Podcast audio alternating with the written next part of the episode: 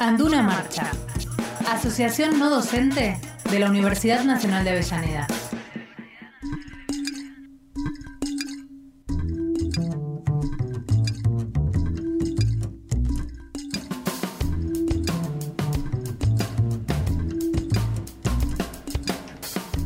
Muy bien, son las 11 de la mañana y como este, ya lo anunciamos, estamos en el bloque de Anduna. Está con nosotros Carla Albornoz. ¿Qué tal, Carla? ¿Cómo te va? Buen Hola, día. buenos días, buen compañeros, ¿cómo Que están? Sos integrante ¿no? de la Comisión de, de Género y Diversidad. Sí, así es. Dentro del sindicato estoy trabajando en el, con el rol del género, o sea, el- la Comisión de Mujeres, Géneros y Diversidad. Así que muy contenta por ese trabajo y que se esté dando dentro del sindicato y que lo podamos plasmar eh, a la universidad y a, las- a los compañeros no docentes. Bueno, ayer, ayer fue un día muy Sí. importante, ¿no? Eh, sobre todo en el rol que estás ocupando dentro del gremio, porque evidentemente me gustaría que... Se no- conquistó un derecho. sin lugar a dudas, Sí. pero que tuvieras una apreciación acerca de lo que ocurrió ayer. No, realmente la jornada de ayer fue un, un hecho histórico tanto para, para el sindicato como para la universidad. Eh, se está conquistando muchos derechos y uno de ellos es uno que teníamos pendiente con el colectivo travesti trans, eh, que hoy en día puedan acceder al, al trabajo, no, A- es, un, es un derecho que, que nos pone muy contentos y que hay que estar orgullosos de, de todo este trabajo. Eh, así que no, como dije, es, es un hecho histórico y realmente para celebrarlo, tanto para los no docentes como para toda la comunidad universitaria en sí. ¿Cuánto hace, Carla, que estás en, este, en, esta tarea dentro del gremio? Y un par de, un par de años ya, Bien. o sea, Mm. dentro de, de lo que fue la nueva, mm, la nueva comisión, sí, ya hace dos o tres años que estoy dentro de, de este rol y muy contenta de, de trabajarlo porque es realmente lo que me gusta y como dije, es, son derechos que se conquistan no solamente para la comisión, sino para todo el sindicato y para toda la comunidad y para todos los trabajadores no docentes. Eh, ¿Podríamos hacer un, un- un histórico, si querés, desde que empezaste a trabajar en, eh, en- en este área hasta hoy, de cuáles fueron las conquistas o los trabajos que fuiste este, eh, llevando adelante? Totalmente. Igual a- antes estuve más que nada también en la parte de, de comunicación de prensa haciendo el programa de radio. Este programa de radio que ustedes hoy lo tienen como como, Como un una, bloque. un bloque que está buenísimo, me encanta, y mientras me echaban lo que era el tema de géneros.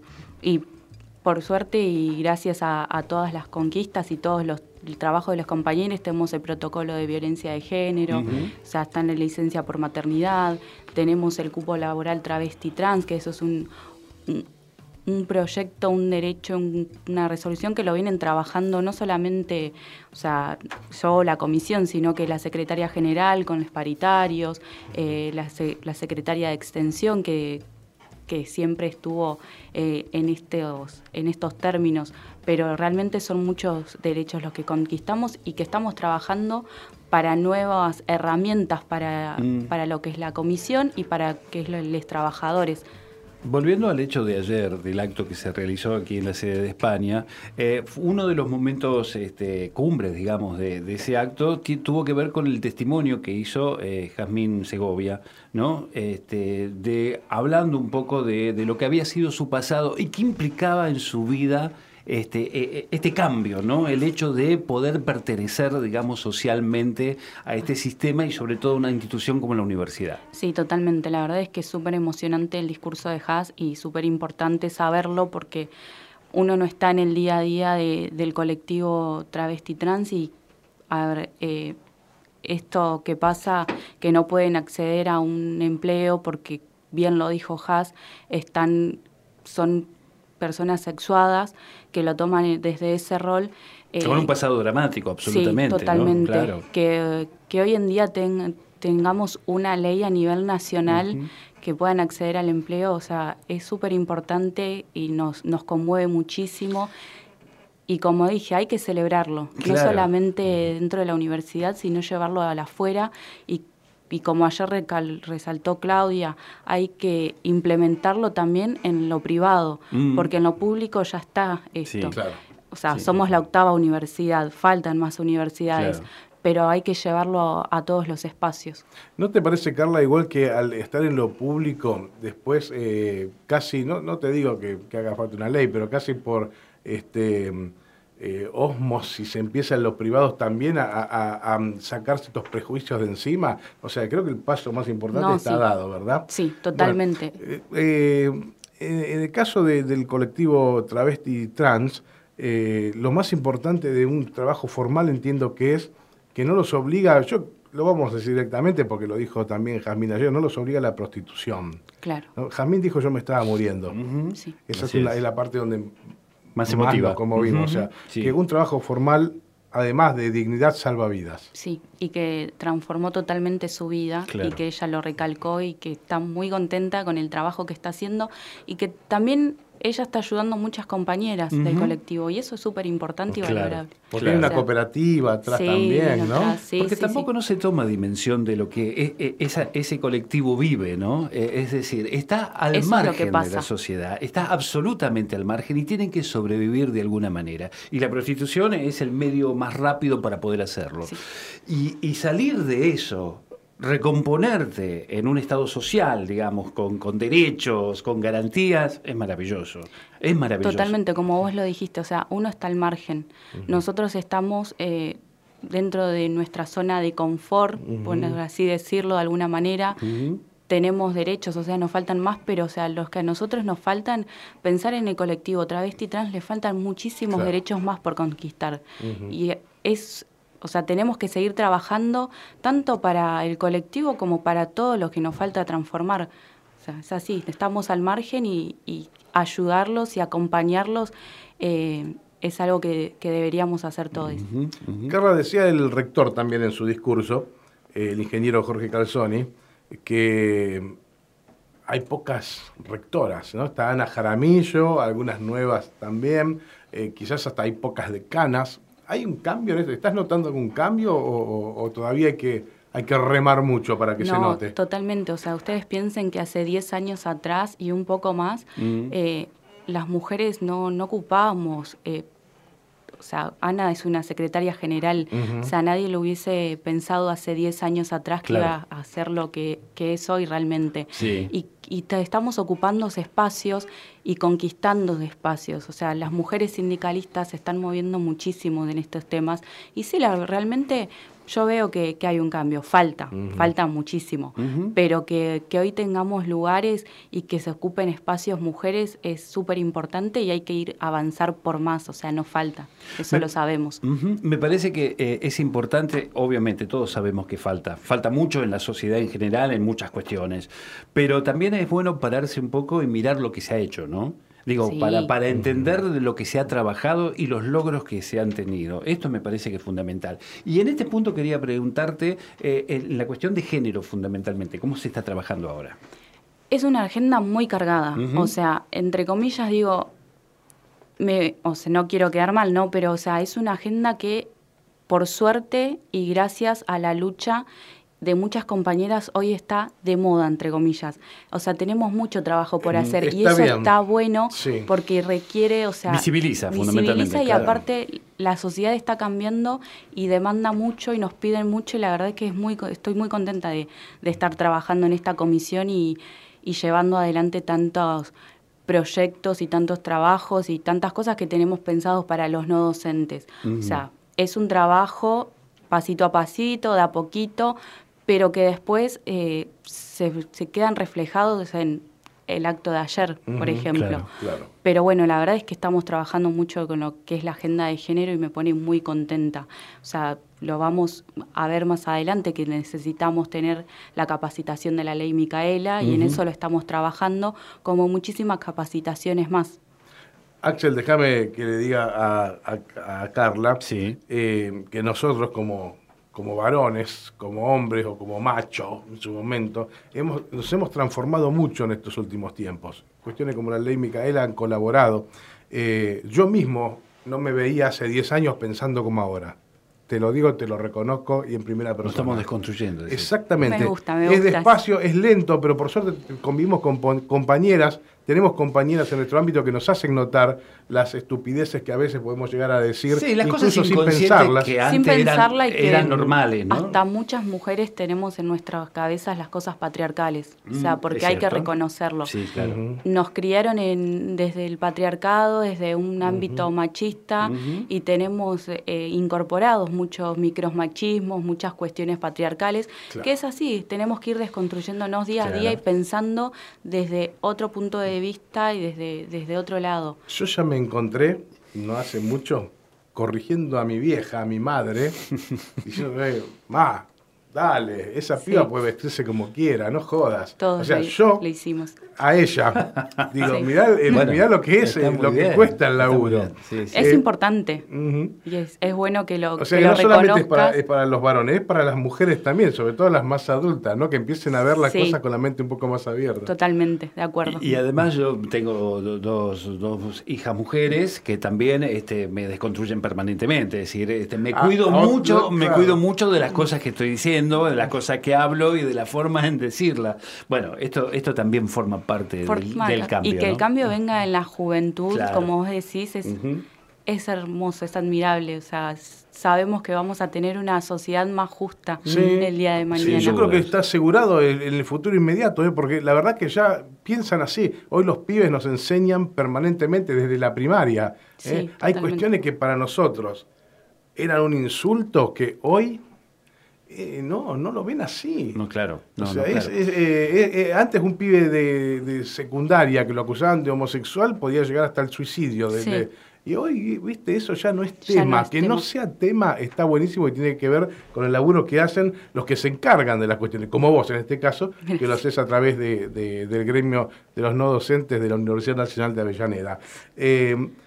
Eh, a nivel no docente, no sé si, si está el dato, si lo tenés presente, eh, ¿hay más eh, hombres o mujeres trabajando? No, somos muchas las mujeres. Son muchas las mujeres. Sí, Ajá, sí. alrededor del 70-80%, Eh, si tanto. no me equivoco, es así. Mirá. Mirá. Somos muchas trabajadoras no docentes dentro de la universidad. Ayer cuando bajaba Walter Merkis del, del escenario con Axel lo, lo abordamos y lo primero que le preguntábamos era, bueno, eh, ¿qué pasó en el medio para que sea un gremio? Los gremios a nivel mundial, no solo en Argentina, son absolutamente machistas, vamos Sí. a decirlo De hecho, son pocas las mujeres que aparecen en los gremios. entonces. Ana Laura es un- una excepción. Y Exactamente. en esto recalco que es el trabajo de las mujeres sindicalistas que se unieron, nos organizamos Exacto. y llevamos adelante lo que tiene que ver la política, la mujer en la política y dentro del ámbito sindical, porque es un ámbito súper marchista. Ujú, Así que sí. Exactamente. Bueno, este, y estaba pensando, ahora que vos me mencionas eh, la, la cantidad de mujeres no docentes que hay, al menos en esta universidad, no sé si esto se replica en el resto, eh, pero bueno, digo, en buena hora, ¿no? O sea, que, que empiecen a ocupar, ya que son más que nosotros los varones, lugares de este, conducción, como en el Sí. caso de, de- de Ana Laura. Eh, a nivel eh, Fatum, digamos, ¿Ana Laura también es una excepción o hay más mujeres? Hay más mujeres, no Ajá. son muchas, pero Mm. hay más mujeres. Eh, y ayer lo recalcaba también el rector, que el sindicato se organizó dentro de la paridad. O sea, nadie tuvo que ir a decir mujer, hombre, mujer. Claro, o sea, claro. en el sindicato siempre estuvo la paridad y siempre estuvo en agenda el tema de géneros. A ver, eh, hagamos, hagamos memoria corta, pero cosa que fue Eva recién quien conquistó que las mujeres voten en la Argentina. Esto fue ayer. Sí. En términos históricos fue ayer. Ujú. Eh, Pasaron aún 70 más años. acá, sí, aún más acá hubo un cupo en la política para que las cámaras de diputados, senadores y las listas Sí, tuvieran como mínimo un 30% de mujeres. Bueno, si hacemos un Hoy ya eso está casi olvidado, ¿no? Porque ya Ya está está, casi- ya está incorporado, o sea, ya es no se importante piensa. entonces hacerlo. si hacemos un raconto de todos los derechos que se fueron ganando a lo largo, eh, empecemos a hablar de la democracia, cuando de estos este, 30 y Al menos de acá en años la de la Argentina. estamos hablando de acá, de la Argentina. Eh, estoy pensando, eh, la ley de, de divorcio, por ejemplo, ¿no? que no estaba en los 80 y era el cuestionamiento absoluto, que, íbamos, que se iba a terminar con las familias y todo lo demás, y todo lo que se fue ganando después, ¿no? Sí. Todo, todo lo que se fue. Ustedes Eh, piensen eh, que por más de que llevemos eh, la bandera de Eva, para nuestra generación, eh, Cristina Fernández de Kirchner Claro. fue muy importante en muchas leyes y dándonos un cambio y un paso que las mujeres eh, nos faltaba, o sea, nos, nos nos hizo entrar en la política y eso es hermoso, la verdad, porque Perdón. hay que transformar. Cuando llega Néstor Kirchner a- al gobierno en el año 2003, la Corte Suprema empieza a incluir mujeres. Hasta ese momento Sí, eran todos hombres. Ahora la vaciaron, ¿no? No, sí, obviamente, vaciarla, olvídate, pero bueno. eh, pero ahora, digo, en ese momento empezaron a aparecer mujeres en, en la Corte Suprema. Sí. ¿No? Que era también un, un caso importante para entenderlo. Justicia bueno, con perspectiva de género es lo que se habla ahora, ¿no? Sí, ¿Cómo, eh, totalmente. ¿Están la trabajando ese tema también? Se está trabajando el tema para que la reforma judicial sea feminista. Mm. Eh, la verdad es que si se logra avanzar en eso sería muy importante porque tenemos muchos casos de femicidios, de violencias que no son tomados como violencia en sí y, hay, y así hay muchas cosas, pero si se, se llega a reformar eh, la ley feminista, la, la justicia feminista, sería un gran avance a nivel a nivel Institucional, Sí, claro, social, etcétera, claro. Este, sí, sí, totalmente. ¿Y, y, y cuál es puntualmente lo que se está pidiendo? ¿Cu- ¿Cuál es la reforma que se pide? Eh, ¿Tenemos así un concepto generalizado de eso?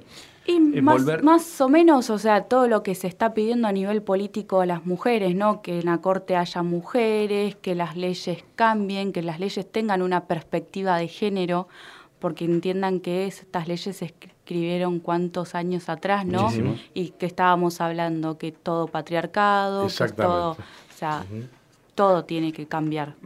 Quería hacerte mención, quizás vos lo tenés más presente, yo estoy buscando. Eh, eh, hemos entrevistado acá un caso emblemático en Avellaneda de una, de una vecina, compañera de otro gremio, cuya hermana fue asesinada, estuvo dando testimonio acá el día 8M. Sí. ¿eh? Eh, ahora no encuentro el nombre, nosotros la entrevistamos. Y cuando hablamos eh, a lo mejor de justicia con perspectiva de género, es para que nunca más pasen cosas como las que le pasaron a ella. Te- eh, si estás al tanto, ¿podríamos repasar el tema? Sí, es una compañera de un gremio eh, Hermano. vecino. La hermana eh, sufrió violencia de género, falleció, murió, fue víctima de femicidio y la justicia lo toma como que fue un suicidio, sí, un accidente. claro, exactamente, Eh, la compañera lamentablemente falleció prendida a fuego eh, y hoy en día se está estamos luchando por modificar la carátula, carátula, que claro. sea femicidio y no claro. o un accidente un, o un homicidio. O sea, Ujú, es, sí, sí, eh, sí, sí. eh, o sea, en- entiendan lo importante que sería la reforma judicial Claro. para que estas cosas no pasen. Ella Claro. daba testimonio acá Eh, que incluso ni en la comisaría de las mujeres le dieron, le dieron la, la- la debida atención. Eso es, es, Eh, es eh, otro eso tema, es o sea, increíble también, ¿no? sí. Eso es increíble. Eso es que ocurran Y esas ocurre- cosas. ¿y es qué increíble. ocurre? Es que uno siendo acompañante, o sea, dentro de mi rol tenés que acompañar casos de, violencia de género y vos vas a la comisaría de la mujer y, o a cualquier lado a poner una denuncia y sigue pasando de que, bueno, ¿qué hiciste? Bueno, pero ¿de quién fue la culpa? Bueno, pero algo te está, te está estás haciendo para que ocurran estas cosas. Eh, y entendiendo que tenemos muchas leyes y muchos acompañamientos, o sea, son Mm. pocas las personas eh, y los compañeros que hoy en día entienden que no es la culpa de la mujer, Claro. sino que es, Es que no va hay que, por otro lado. no hay que Y lo golpear ni matar a nadie, más allá de que en una discusión pueda tener Sí. culpa alguien o no. Y eso no hay derecho. A, a tu juicio es por falta de capacitación, digamos. ¿no? Totalmente. Eso de concientizar, digamos, a, a los empleados eh, públicos, en este caso, de la Comisaría de la Mujer, o funcionarios públicos que de alguna manera puedan entender cuál es, Sí, sí, cuál es la manera o también sea, de abordar la Igual la situación. gravedad de esto es que una comisaría de la mujer se creó para que no tengan que ir a las comisarías comunes donde eran destratadas por, por los hombres. Claro. Y que así todo no funcione. Bueno, eh, habrá que irse, habrá que seguir trabajando incansablemente con esto. ¿Qué, qué proyectos a, futuro, Carla, este, hay desde lo gremial o, consideras vos que son los que tendrán que tener próximamente, eh, vos dijiste la palabra moda, pero vamos a decirle puesta en agenda? Sí, tenemos una agenda de género cargada que eso es gracias a los compañeros que que nos piden y que nos demandan. El último 8M tuvimos, hicimos para lo que eran las las compañeras del sindicato que eran los que ellas necesitaban para que se capacite y en base a, ese reencuentro, encuesta que hicimos, estamos trabajando para poder llevar a cabo la, demanda, ¿no? Como le dijimos, la ley Micaela y otras capacitaciones, pero tenemos muchos proyectos a futuro por suerte en lo que es la agenda de géneros. Eh, Carla, sin necesidad de hacer ningún tipo de mención ni nada por el estilo, pero dentro de, la planta de trabajadoras no docentes de la UNDAB, ¿hay problemas de violencia de género? ¿Vos tenés que tratar esas cuestiones? Sí. Las hay. Las hay, que las hay, las hay. la, verdad es que no, no, no vamos a, negarlo. Eh, y nada, hay que, hay que trabajarlo porque mismo somos muchas mujeres, por más de que haya eh, bastantes compañeros, o sea, eh, hay, como yo le decía, hay una cosa del micromachismo que uno no se da cuenta y que termina siendo violento para muchas compañeras, mm. compañeros y compañeras. Pero sí, la verdad es que hay que hay que trabajarlo mucho todo lo que tiene que ser. ¿Cómo se aborda ese caso? ¿no? ¿Cómo se abordan esos casos? Acompañamiento, me imagino, de, mucho diálogo, de mucha charla. Y trabajamos conjunto con el convenio 190, ¿no? Mm. Eh, yo también formo parte de, de lo que es eh, esa comisión que se armó de, sindicatos y que día a día nos capacitamos para llevar las, las herramientas a los compañeros y que no tengan que pasar estas cosas.